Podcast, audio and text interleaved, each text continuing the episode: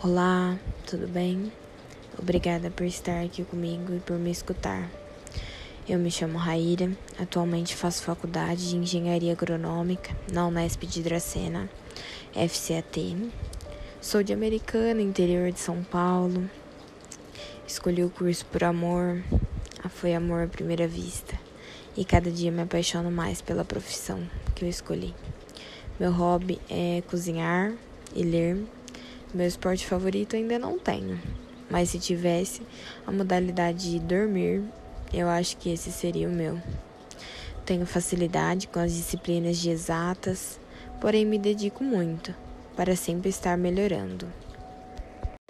Por meio deste podcast, eu vim falar sobre o cálculo diferencial integral desenvolvido a partir da álgebra e da geometria, dedicado a estudar taxas de variação de grandezas e acumulação de quantidades. O cálculo diferencial integral foi desenvolvido simultaneamente por Leibniz e por Newton em trabalhos independentes, lembrando que tudo isso aconteceu lá no século XVII. O conflito ocorreu pois queriam descobrir quem tinha descoberto primeiro o cálculo diferencial integral. Foi nessa polêmica que Newton falou: os segundos inventores não têm direito.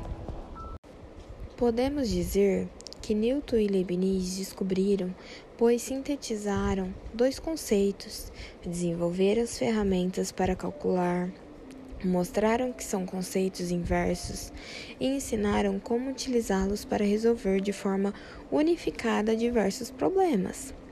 A disputa foi, na maioria, muito suja e também mostrou um Newton colossal, vingativo e complexo. Newton criou métodos analíticos, unindo técnicas matemáticas já conhecidas, tornando-os possível para a resolução de problemas. Lembrando que todas essas descobertas foram feitas anos antes que Leibniz. Newton recusou-se durante muito tempo a divulgar suas descobertas e foi Leibniz quem primeiro publicou. Isso gerou uma disputa muito grande entre os dois matemáticos sobre quem teria sobre quem teria realmente inventado o cálculo. Apesar de Newton ter desenvolvido antes de Leibniz a notação e a maneira de calcular derivadas, a que se destacou foi a de Leibniz, que se mostrou mais simples. Os primeiros registros desse estudo datam 1800 a.C. Grandes nomes como Arquimedes, Kepler e Fermat contribuíram ao estudo, até que no século XVII Newton e Leibniz chegaram.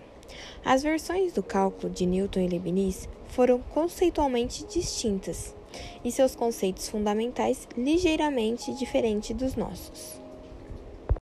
Eu agradeço por você ter me escutado contar essa historinha em, em que Newton e Leibniz lutaram bruscamente para saber quem realmente tinha inventado o cálculo antes. Tenha um bom descanso e eu agradeço. Tchau!